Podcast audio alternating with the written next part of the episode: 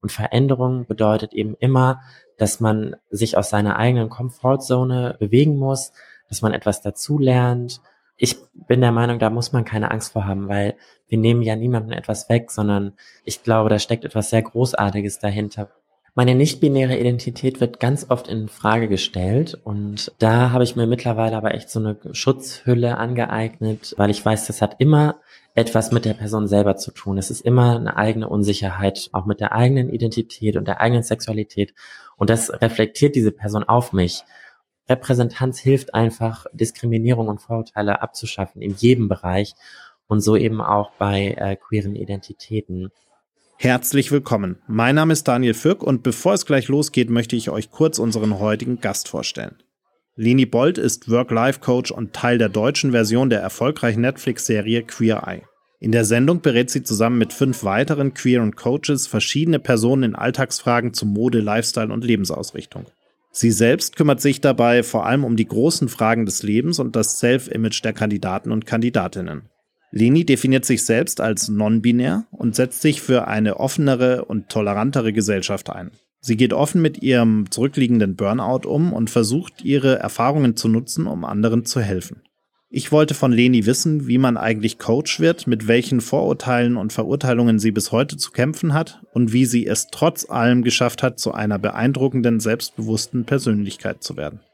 Bevor wir aber gleich in das Gespräch starten, noch ein Hinweis und eine Einladung für euch. Am 5. und 6. Juli findet in München nach zwei Jahren Pandemiepause endlich wieder unser 48 Forward Festival statt. An zwei Tagen geht es hier um unsere Zukunft, um die großen Themen unserer Zeit. Und ihr habt die Möglichkeit, bei einigen Podcast-Aufzeichnungen live dabei zu sein. Darunter unter anderem auch eine Episode Gin and Talk mit Jan Weiler am ersten Festivalabend. Meldet euch an und seid live dabei. Alle Infos findet ihr unter 48f.de slash festival. Jetzt aber viel Spaß beim Zuhören. Schön, dass ihr alle wieder mit dabei seid. Zwei Menschen, eiskalte Drinks und eine Menge Zeit für ein persönliches Bargespräch. Herzlich willkommen an unserem Bartresen. Herzlich willkommen zu einer neuen Folge Gin and Talk. Mach es dir gemütlich, lehn dich zurück und tauche ein in die verrucht düstere Atmosphäre unserer Studiobar.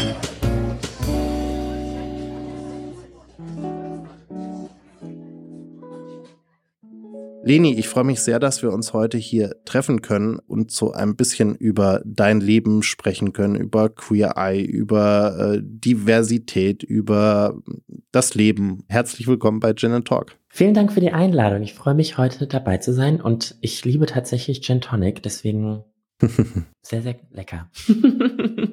ja, sehr gut, genau. Du äh, hast ein super spannendes Leben aus ganz, ganz vielen Gründen. Ähm, und was ich, ich fange gleich mal mit der, mit der, mit einer harten Frage an, sozusagen. Wie sehr nervt es dich eigentlich, dass bei all den vielen Facetten deines Lebens es eigentlich trotzdem immer irgendwie um deine Sexualität geht? ähm, ja, sehr schön, dass du damit einsteigst. Ähm, es gab eine Zeit lang, da hat mich das sehr genervt, um so auf meine Identität und meine sexuelle Identität reduziert zu werden, beziehungsweise hat es sich immer so angefühlt, weil das ist das Thema, worüber ich eben sehr oft spreche, weil das die Menschen interessiert. Aber mittlerweile habe ich einfach verstanden, dass ich so, ein, so eine Art Bildungsauftrag nun mal habe und den habe ich mir angenommen und freue mich, wenn ich Menschen helfen kann, wenn ich auch äh, Sichtweisen öffnen kann. Deswegen sehe ich das auch so ein bisschen als kleine Lebensaufgabe mittlerweile. Ich habe vor äh, zwei Wochen eine Episode aufgenommen mit Julia Shaw, die gerade dieses Buch über Bisexualität geschrieben hat. Und wir haben auch ganz viel äh, darüber gesprochen, wie das so ist mit Vorurteilen und Stigmatisierung und so weiter. Was ist denn deine Perspektive darauf? Warum haben wir denn in unserer Gesellschaft immer noch diese ganzen äh, Vorurteile, diese Reduzierungen, diese äh, Stigmata, wenn es um nicht heteronormativ lebende Menschen geht. Also es ist ja irgendwie immer, immer irgendwie so ein, so ein Thema. Klar, es hat sich gebessert, würde ich jetzt mal behaupten, aber das ist auch nur so meine, meine äh, heteronormative Brille auf das Thema. Ich glaube, wir sind da offener geworden in unserer Gesellschaft. Wir, wir sind äh, vielleicht ein bisschen, ähm, ja, es spielt vielleicht nicht mehr so eine große Rolle, aber ich habe das Gefühl, dass es trotzdem immer noch ein, ein Riesenthema, dass äh, Menschen die eben nicht heteronormativ leben, immer noch ein Riesenthema mit Vorverurteilungen und Co. haben. Kannst du äh, mit all den Erfahrungen, die du gemacht hast, inzwischen irgendwie einordnen, warum das überhaupt so ist? Hm, da muss man, glaube ich, eine kleine Zeitreise äh, machen, die nicht mal so lange her ist. Ich meine, überleg mal, in den 70er Jahren durften Frauen offiziell noch nicht mal arbeiten ohne die Erlaubnis ihres Mannes. Und wenn man mal überlegt, ist es noch gar nicht so lange her. Ich finde das ein bisschen gruselig. Das heißt, wir sind natürlich auf einem langen Weg der ähm, ja, Diversität und Inklusion in unserer Gesellschaft. Ich sage immer, uns gab es schon immer, uns queeren Menschen.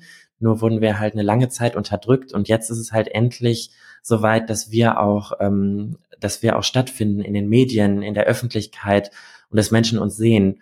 Und ähm, was ich ganz oft zu hören bekomme, ist doch so, ist dann immer so dieses, dieser komische Aussage, ah, das ist doch alles nur ein Trend und äh, nicht-binäre Menschen gibt es nicht. Aber wenn man mal geschichtlich schaut, gab es uns eigentlich schon immer und ähm, auch in den indigenen Völkern zum Beispiel gab es auch schon nicht-binäre ähm, Geschlechter.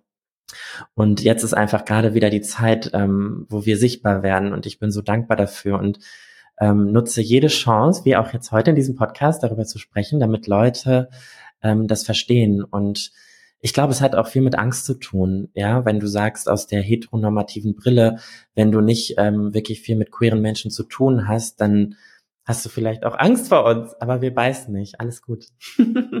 du bist Teil von Queer Eye Germany. Äh, ging vor kurzem, äh, vor ein paar Wochen auf äh, Netflix los. Jetzt kennen vielleicht viele der Hörer die äh, das US-Original zum äh, zumindest äh, aus den aus den letzten Jahren schon. Äh, jetzt eben auch die deutsche Version. Du bist Teil davon. wie wie kam es dazu? Ich habe tatsächlich vor zweieinhalb Jahren eine Anfrage bekommen von der Produktionsfirma per E-Mail und da hieß es so, ja, wir suchen fünf queere Coaches für ein Format. Und mir war irgendwie sofort klar, okay, das ist Queer Eye, weil ähm, ich habe das, ich mag das US-Format total gern. Ich habe das auch vorher immer gern geschaut.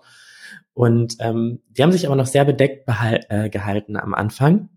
Und da dachte ich mir, hm, hoffentlich wird das nicht so eine, so eine schlechte Kopie, wie man das ganz oft leider in Deutschland ja hat, ne, dass so Sachen so, so nachgemacht werden. Und als ich aber wusste, es ist wirklich das Original, es wird mit Netflix produziert, die ja sehr qualitativ hochwertige Sachen produzieren, ähm, war für mich klar, okay, ich bin dabei, ich habe Lust darauf und dann ging die Reise los. Und jetzt habt ihr in der ersten Staffel eine ganze Menge Leben umgekrempelt. Äh, wie, wie viel Spaß hast du daran, äh, in, dich in so einen äh, Menschen mit seinem ganzen Umfeld quasi reinzudenken und dann zu überlegen, hey, wie, wie kann ich dem jetzt vielleicht helfen? Mhm. Ich glaube, das liegt in meiner Natur. Ich bin ja sonst auch Work-Life-Coachin, also ich helfe Menschen dabei, eine bessere Balance zwischen beruflichem und privatem Leben zu schaffen.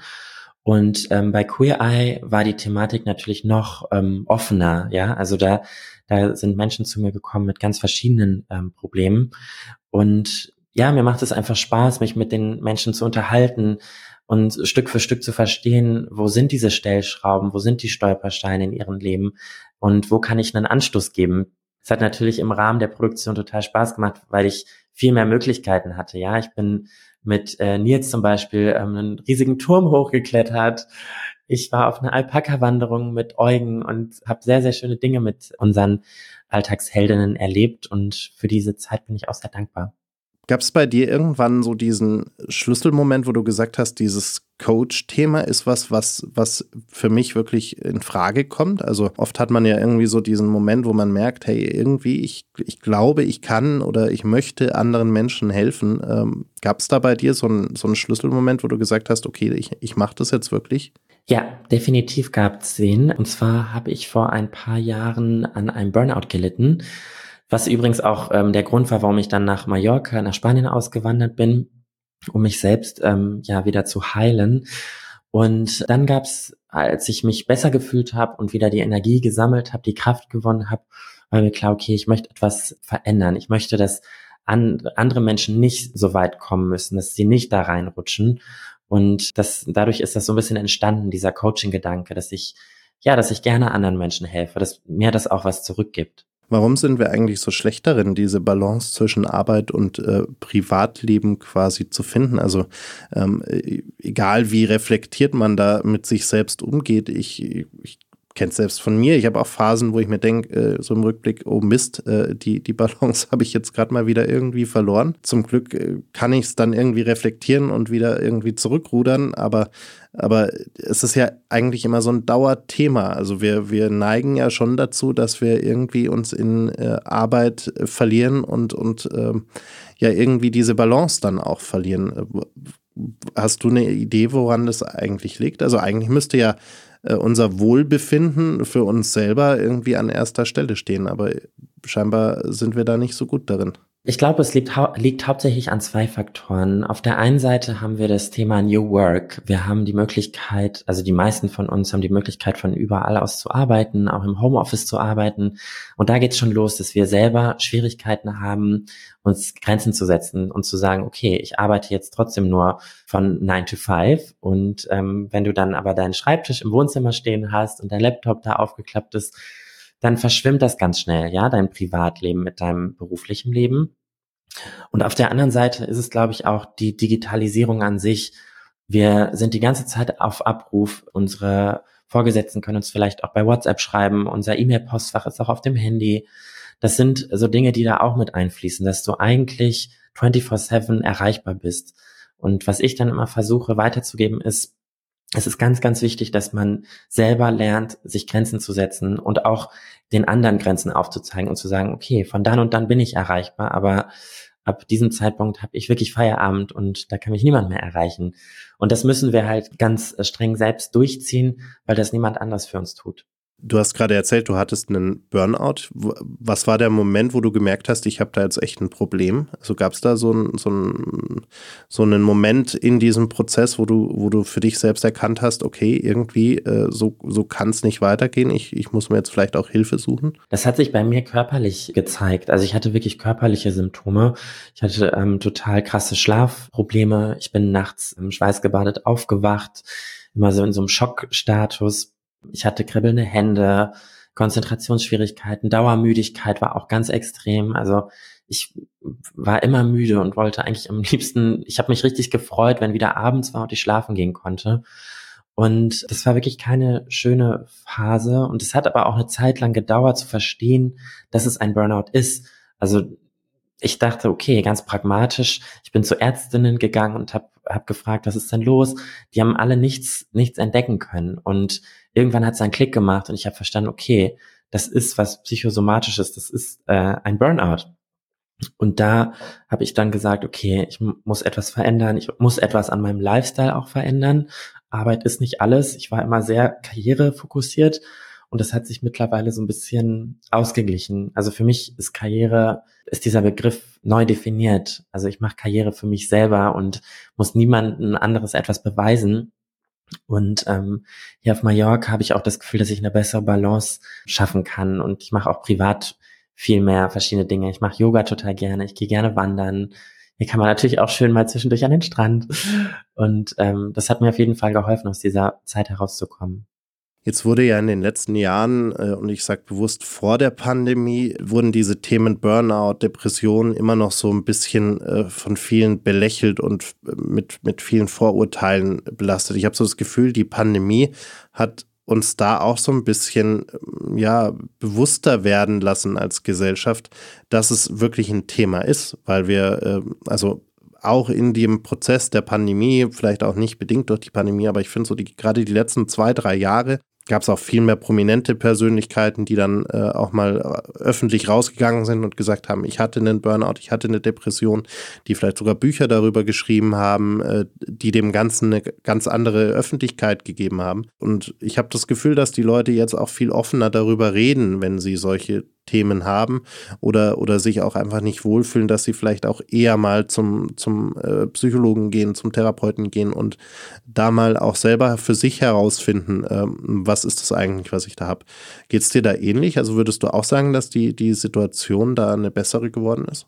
Auf jeden Fall. Ich merke das allein schon daran, dass es ja mittlerweile auch viel mehr Apps äh, zum Beispiel im App Store gibt zum Thema mentale Gesundheit.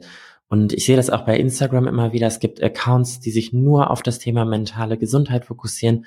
Und den Menschen ist es einfach wichtig geworden, weil sie gemerkt haben, okay, wenn ich nur arbeite, dann geht's mir irgendwann schlecht. Und das kann es irgendwie nicht sein. Und wir müssen uns selber Tools aneignen, damit es uns besser geht. Ich spreche auch auf meinem Instagram-Kanal ähm, ganz offen über, über mentale Gesundheitsthemen und versuche auch so Tipps, Tipps weiterzugeben. Das ist mir auch irgendwie so wichtig, dass ich einen Mehrwert liefere und nicht nur so Palaber äh, mache über mein Leben, über mein schönes Leben auf Mallorca.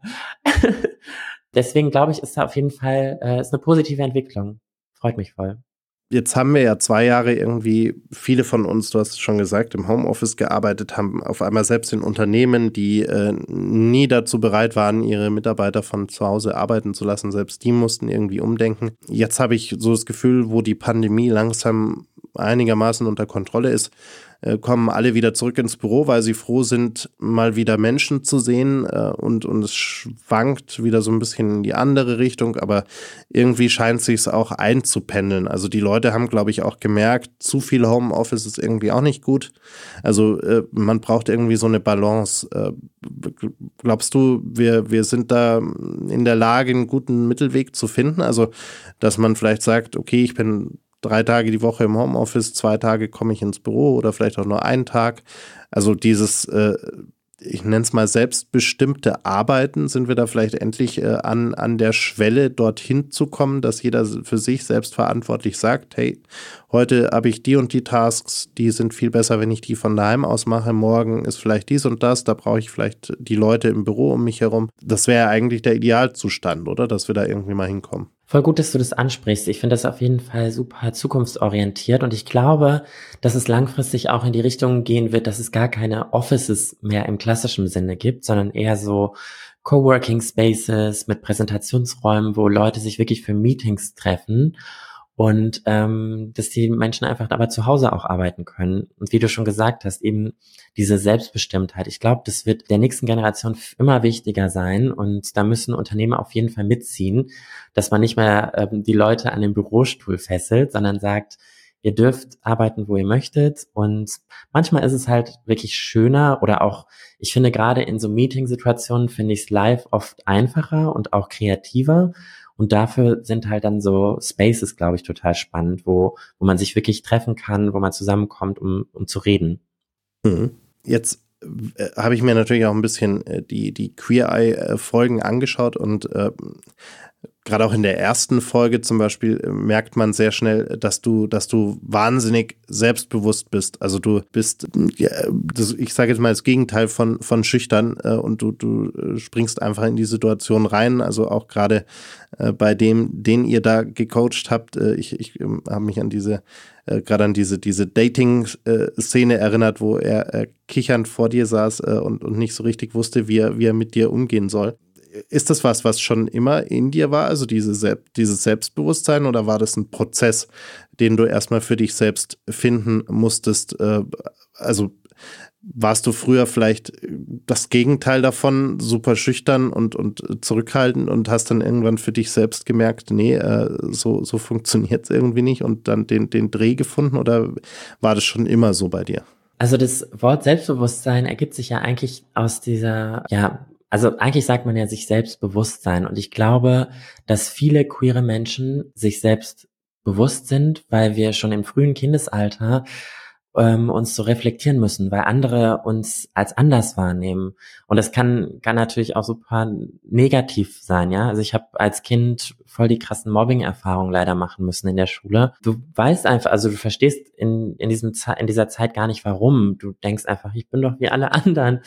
Und ähm, die anderen sehen das aber nicht so. Und deswegen musste ich schon im Kindesalter und im jugendlichen Alter ganz viel mich selbst reflektieren und habe deswegen eben so ein Bewusstsein für mich selbst geschaffen ähm, aus dieser Queerness heraus.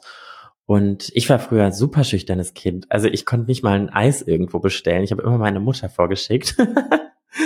Ähm, und ich glaube wirklich, dass, dass diese Queerness eine große Rolle dabei gespielt hat, dass ich immer mehr verstanden habe, wer ich bin. Und das gibt natürlich so ein Selbstvertrauen irgendwann. Wie sah denn dieser Prozess des äh, dich selbst kennenlernens aus? Also ich könnte mir vorstellen, äh, ist es ja jetzt auch nicht so, dass man als Kind äh, sofort äh, weiß, was da eigentlich mit einem passiert. Man merkt vielleicht nur irgendwie, ich tick nicht ganz so normal in Anführungsstrichen wie alle anderen um mich herum. Also irgendwie, irgendwie ist, irgendwie bin ich anders, äh, irgendwie bin ich äh, vielleicht, äh, ja, ich passe nicht so in diese, in diese Muster der anderen hinein, vielleicht. Also man hat ja dieses ganze Wissen noch gar nicht über Sexualität, über äh, irgendwelche äh, Themen drumherum. Also wie, wie war da bei dir dieser Prozess, wo du gemerkt hast, ja, irgendwie, irgendwie ist da, ist da was nicht so wie bei bei den meisten anderen um mich herum? Mhm.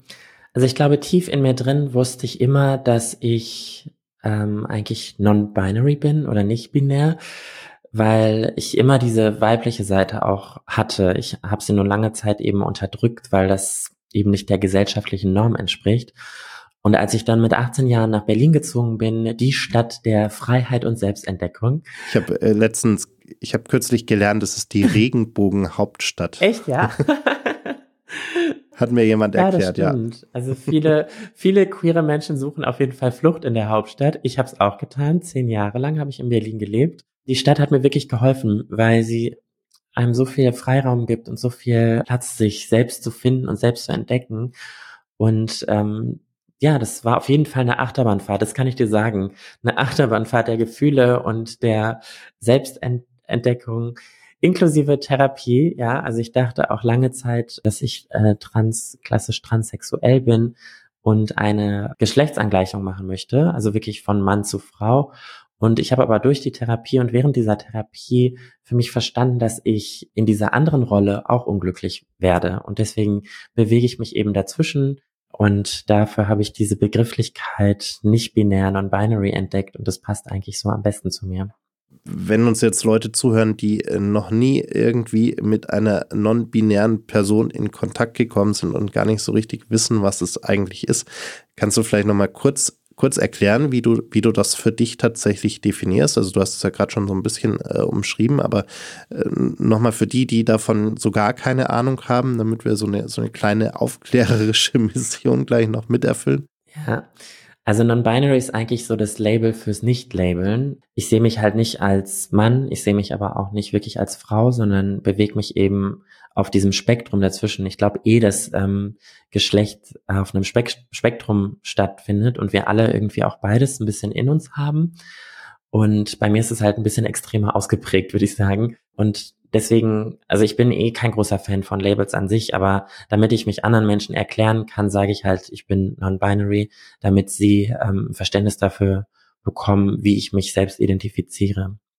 Mm, dieses Thema mit den Labels, das ist ja so ein, so ein kulturell gelerntes Ding, dass wir sagen, hier Mann, Frau, äh, weil wir auch vieles andere dazwischen und darüber hinaus äh, meistens gar nicht so in unserem Umfeld kennenlernen oder, oder erst spät kennenlernen.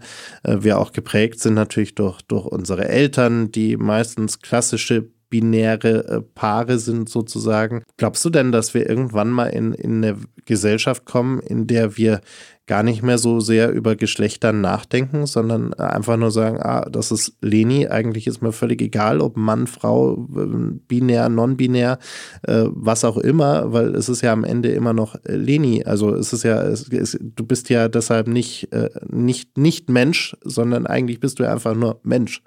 Äh, und ob äh, männlich, weiblich oder was auch immer, ist doch eigentlich vollkommen egal, oder? Ja, das hast du total schön gesagt. Und das ist ja auch ähm, so ein bisschen meine Mission, dass wir irgendwann an den Punkt kommen, dass wir alle gemeinsam als Gesellschaft miteinander auskommen, dass es keine Pride-Demonstration mehr geben muss, wo wir queere Menschen für unsere Rechte kämpfen müssen, sondern dass wir ja alle Hand in Hand als Gesellschaft funktionieren. Und ich glaube, wir sind auf einem guten Weg. Ich meine, gerade in Deutschland ich sehe das auch in der Unternehmenswelt. Es gibt mittlerweile den Beruf des Diversity Managers. Das sind Menschen, die sich wirklich täglich damit auseinandersetzen, dass ähm, Vielfalt auch im Unternehmen zum Beispiel gelebt wird. Und das sind so kleine Lichtblicke für mich, wo ich sehe, okay, es ähm, geht in eine richtige Richtung. Weil du es gerade ansprichst, diese ganzen, also so gut wie jedes große Unternehmen hat jetzt neuerdings in ihre äh, schönen kleinen äh, Büchlein mit den Werten äh, auch das Thema Diversität mit aufgenommen. Ähm, wenn man dann aber mal hinter die Kulissen schaut, hm, merkt man schnell, ganz so sehr ist es da, ganz so gut ist es um die Diversität vielleicht gar nicht mal bestellt.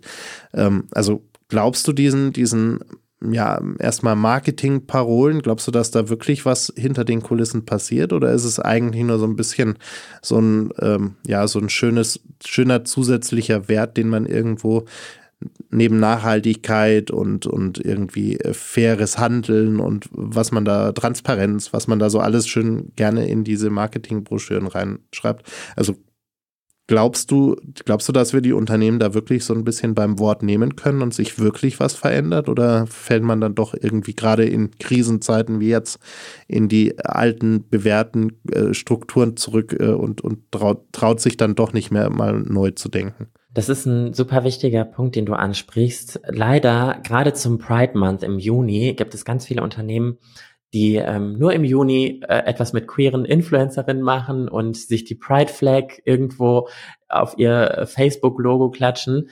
Und ähm, das ist ganz klassisches Pinkwashing. Also wirklich das nur als Marketingkanal für sich zu nutzen, weil es gerade irgendwie trendy ist und hip und der Regenbogen irgendwie so schön bunt zum Sommer passt, da muss man einfach ein bisschen tiefer reinschauen und sich mit dem Unternehmen befassen und schauen, okay, ähm, was tun diese Menschen wirklich für unsere Community? Wird vielleicht auch ein Teil gespendet bei einem Modeunternehmen zum Beispiel, wenn die eine Pride-Kollektion rausbringen? Wird ein Teil an eine Organisation gespendet oder nicht? Werden die äh, Creator ähm, vergütet für für diese Promotion oder werden sie ausgenutzt? Also ich erinnere mich auch vor ein paar Jahren gab es auch, das war wirklich das Paradebeispiel, das war ein Automobilkonzern, die haben in Deutschland dann auf ihrer Instagram-Page ihr Logo mit der Pride-Flagge hinterlegt, auf der Dubai-Seite aber nicht. Und da merkst du dann auch, okay, ähm, das, das funktioniert dann scheinbar auch nur in einigen Ländern und nicht wirklich und es wird nicht wirklich komplett durchgezogen, wofür dieses Unternehmen steht. Und ähm, da ist es wirklich wichtig, dass man mal dahinter schaut und guckt, macht dieses Unternehmen auch wirklich langfristig und das ganze Jahr über etwas für die queere Community oder ist es eigentlich nur ein Marketing-Trick? Was ich oft immer so ein bisschen komisch finde, wenn ich mir ähm, Veranstaltungen rund um Diversität anschaue, dann äh, sehe ich ganz oft äh, Frauenveranstaltungen, sage ich jetzt mal, also äh, ein Frauendinner, Frauenlunch gab es jetzt gerade letzte Woche hier in München im Rahmen von einer großen Veranstaltung, wo dann wieder nur Frauen da saßen. Ähm, wenn ich mir äh, auch queere Events anschaue, dann sind da meistens äh, queere Menschen da, aber sehr wenige heteronormative Menschen. Also eigentlich, wenn wir wirklich Diversität ernst nehmen, müssten wir es doch hinbekommen, dass wir alle einmal durchmischen und alle zusammenbringen und mal einmal ordentlich umrühren und, und sagen, hey, lernt euch mal alle kennen und kommt mal zusammen. Also äh, warum sind diese ganzen äh, die Diversity-Veranstaltungen immer so für eine Schublade in Anführungsstrichen und, und warum schaffen wir es nicht mal wirklich alle zusammenzubringen? Also ich muss sagen, auf den Panel Talks, auf denen ich war, du hast recht, teilweise ist es so, dass es oft ähm, ein Frauenthema ist. Liegt vielleicht auch leider daran, dass viele Männer äh, denken, dass es nicht so wichtig ist und vielleicht auch deswegen nicht gerne zu so einer Veranstaltung kommen. Aber ich bin da total deiner Meinung. Also wenn wir etwas verändern wollen und etwas schaffen wollen, dann müssen wir ja ein Abbild der Gesellschaft irgendwie zum Beispiel in so einer Panelrunde schaffen und auch wirklich eine Spokesperson für eine Community sozusagen da sitzen haben, ja. Das heißt, da muss ein, ein äh, Heteroman sitzen, da muss eine queere Person sitzen, da muss vielleicht auch eine schwarze ähm, Transfrau sitzen, die von Diskriminierung betroffen ist, damit wir eben eine Gesprächsrunde schaffen und eine Basis schaffen, wo wir Veränderungen erreichen können. Was glaubst du denn, woran das scheitert? Also ist es vielleicht auch so, dass wir inzwischen also wir haben ja schon drüber geredet, Labels sind eigentlich so ein bisschen nervig, aber wir haben ja inzwischen so wahnsinnig viele Labels. Also die Vielfalt ist ja riesig, äh, ist ja auch gut so. Ähm, aber mit diesen fünf Millionen Labels, äh, man, man kommt ja kaum, kaum noch hinterher, sage ich jetzt mal, auch dann diese Leute alle mal zusammenzufinden. Also wenn ich da anfange, äh, also wir machen ja auch Veranstaltungen, das heißt, wenn ich jetzt anfange, äh, ein Panel zu besetzen, dann brauche ich ja fast schon irgendwie 20 Stühle in diesem Panel, äh, um überhaupt mal wirklich die, die Vielfalt äh, abzubilden. Ähm, ja, dann musst du das, glaube ich, so machen. Dann musst du 20 Stühle dahinstellen. Ja, wenn man es wirklich ernst nimmt, dann äh, müsste man es eigentlich mal tun. Aber ich habe ich, hab ich so aber noch nirgends irgendwo gesehen, dass das mal jemand gemacht hätte. Ja, also ähm, voll, klar, unsere Gesellschaft ist mega vielfältig und divers. Und wenn du es wirklich richtig machen willst, dann musst du eben eine Person aus jedem Bereich irgendwie da sitzen haben. Und klar, es gibt ja manchmal auch, ähm, gibt ja manchmal auch so Nischen, äh, Nischenthemen, wo man sich vielleicht auf weiß ich nicht, zwei, drei Personen fokussieren kann. Aber im Grunde genommen hast du recht. Und es ist natürlich, und ich glaube, das ist auch das Problem, weshalb so viele Leute so müde davon sind und Angst vor so Diversitätsthemen haben, weil es eben Veränderung bedeutet. Und Veränderung bedeutet eben immer, dass man sich aus seiner eigenen Comfortzone bewegen muss, dass man etwas dazulernt, ich bin der Meinung, da muss man keine Angst vor haben, weil wir nehmen ja niemandem etwas weg, sondern ich glaube, da steckt etwas sehr Großartiges dahinter, wenn wir es zulassen, dass wir jetzt auch nochmal zurück auf das Arbeitsthema zu kommen, dass wir eine diverse Arbeitsgruppe haben. Ich glaube, da kommt, kommen viel bessere Ergebnisse und viel kreativere Ansätze bei herum, als wenn das jetzt nur aus einer Gruppe kommt. Das hast du ja in deiner Laufbahn, auch in deiner beruflichen Laufbahn immer wieder auch mit, mit Vorurteilen, mit Anfeindungen und so weiter auch zu kämpfen gehabt. Wie gehst du denn heute mit Menschen um, bei denen du merkst, äh, der ist jetzt einfach voller Vorurteile und der oder feindet, äh, also feindet dich vielleicht sogar an. Äh, wie, wie gehst du heute mit solchen Situationen um? Mhm. Meine nicht-binäre Identität wird ganz oft in Frage gestellt und da habe ich mir mittlerweile aber echt so eine Schutzhülle angeeignet, weil ich weiß, das hat immer etwas mit der Person selber zu tun. Es ist immer eine eigene Unsicherheit, auch mit der eigenen Identität und der eigenen Sexualität und das reflektiert diese Person auf mich. Und ähm, da sage ich aber halt, stopp, that's not my job. Du musst äh, die Arbeit irgendwie selber machen und dich selbst ähm, entdecken. Und ähm, ja, das hängt immer so ein bisschen davon ab, wenn eine Person respektvoll mir gegenüber ist und wirklich äh, interessiert Fragen stellt, dann bin ich da auch gerne da und liefere die Antworten. Wenn ich aber merke, dass das geht in so eine äh, in so einen Angriffsdiskurs, dann bin ich auch nicht mehr bereit, mit der Person darüber zu sprechen, weil das ähm, dann glaube ich auch nichts bringt jetzt hast du es gerade gesagt, äh, oft äh, wirst du nicht ernst genommen oder also es wird in Frage, deine Sexualität wird oder deine Identität wird in Frage gestellt. Kannst du verstehen oder äh, nachvollziehen, woher das kommt? Also ist das einfach vielleicht auch, weil man so selten mit non-binären Personen in Kontakt kommt und man das Ganze vielleicht gar nicht, gar nicht versteht. Also, dass die Leute da einfach auch, auch so eine ähm, ja auch so eine Bildungslücke im Endeffekt haben, dass, die man vielleicht erstmal angehen sollte. Also dass ähm, auch, jetzt mache ich noch ein Fass auf, auch in Richtung Schulbildung, dass man da vielleicht mal auch den Leuten mehr beibringen müsste.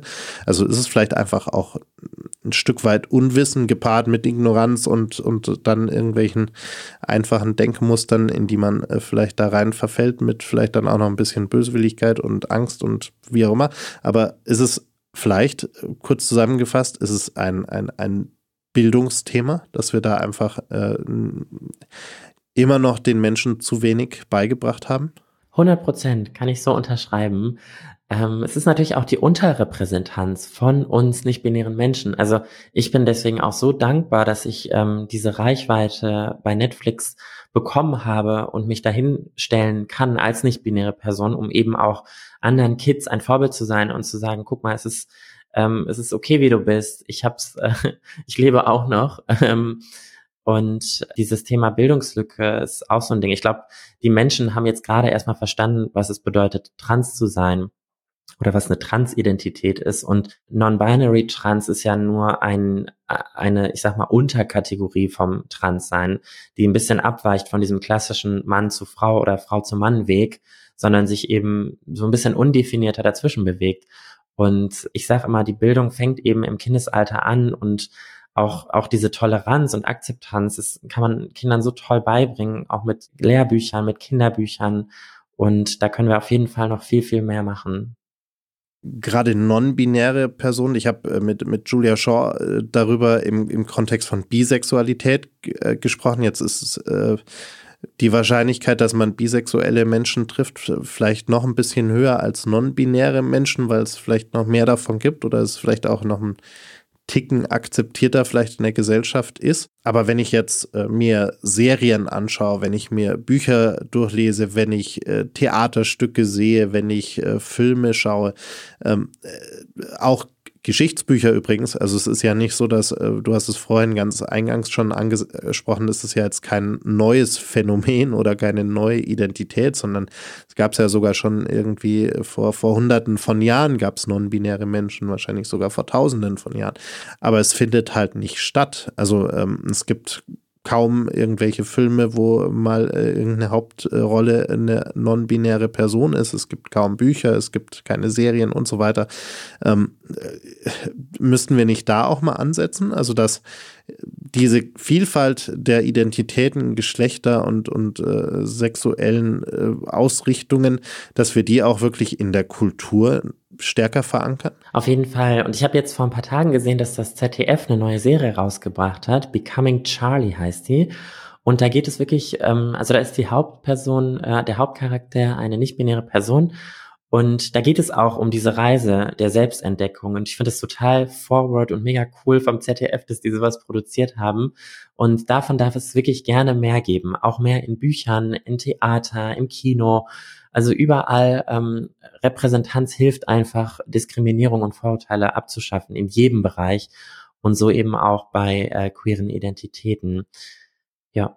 Jetzt wird ja dieses ganze Thema auch immer gerne so auf, auf äh, auf Sexualität heruntergebrochen. Also es geht ja immer nur irgendwie in den Köpfen der Menschen, scheint es ja immer, ich habe das jetzt auch, wo ich jetzt auch vor zwei Wochen da ein bisschen stärker in das Thema reingegangen bin.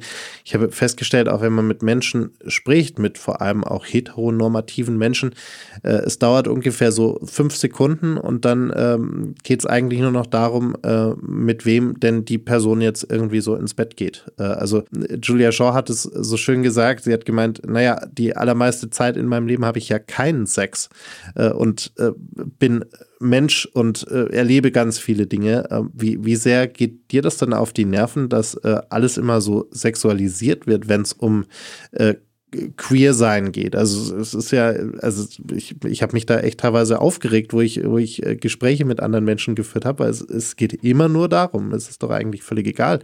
Also mhm. man kann ja auch gar kein Sexleben haben und trotzdem queer sein, zum Beispiel. Ja, es gibt ja auch asexuelle Menschen, die darf man ja auch nicht auch nicht vergessen, die wirklich keinen Sex haben. Und ähm, bei mir ist es, ich finde das immer total interessant, dadurch, dass ich ähm, manche Leute, glaube ich, so ein bisschen verwirre mit mit meinem äh, mit meinem Dasein, sage ich mal, wissen die Leute, können die Leute meine Sexualität nicht einschätzen und fragen fragen mich auch ganz oft, ganz direkt, ähm, stehst du jetzt auf Männer oder auf Frauen? Und ich muss sagen, ich lege mich da nicht fest. Ich würde mich als pansexuell, glaube ich, äh, einordnen. Also ich sehe den Menschen eben im Vordergrund und verliebe mich in einen Menschen und finde einen Menschen attraktiv. Und es ist auch mega wichtig ähm, zu verstehen, dass es eben, dass Identität, geschlechtliche Identität und Sexualität getrennt voneinander betrachtet werden muss. Ja, also eine Transfrau, die homosexuell ist, steht auf andere Frauen oder Transfrauen und eine Transfrau, die heterosexuell ist, steht auf Männer. Und ähm, das müssen wir eben echt verstehen. Und ich glaube, das ist in der deutschen Sprache so ein bisschen ähm, schwierig, weil wir einen Begriff eben nur dafür haben. Und im Englischen gibt's aber Sex and Gender, was eben bedeutet ähm, dein Geschlecht und dein äh, gelebtes Geschlecht. Und ich glaube, das, das ist auch nochmal so eine Sache, die oft Verwirrung ähm, stiftet, die aber eigentlich ganz einfach ist. Man muss sie nur voneinander trennen. Man muss sie, genau, man muss sie vor allem einmal einfach verstehen, dass es zwei unterschiedliche Dinge sind. Und ich glaube, vielleicht konnten wir da heute äh, so ein bisschen äh, Licht ins Dunkel mancher Hörer bringen. Das wäre doch, wäre doch auf jeden Fall mal schön, äh, wenn, wenn vielleicht der ein oder andere nach dieser Episode äh, irgendwie äh, rausgeht und äh, der, der Sleep Timer bei Spotify dann losgeht und mal ins Bett geht und sagt, okay, aber jetzt habe ich irgendwie zumindest mal ein bisschen mehr verstanden. Deshalb danke dir für, für die Offenheit, für die, für die Einblicke und äh, die Erklärungen, die vielleicht der ein oder andere als wertvoll erachtet. Ich danke dir. Und jetzt bin ich dafür, dass wir nochmal auf einen, äh, mit einem Gin and Tonic anstoßen und äh, den Abend ausklingen lassen. Cheers. Danke dir. Das war's leider schon. Die letzte Runde ist ausgetrunken, das Gespräch zu Ende. Vielen Dank fürs Zuhören. Bitte nimm Rücksicht auf die Nachbarn und sei leise, wenn du die Bar verlässt aber vergiss auf keinen Fall den Abonnieren-Button zu klicken.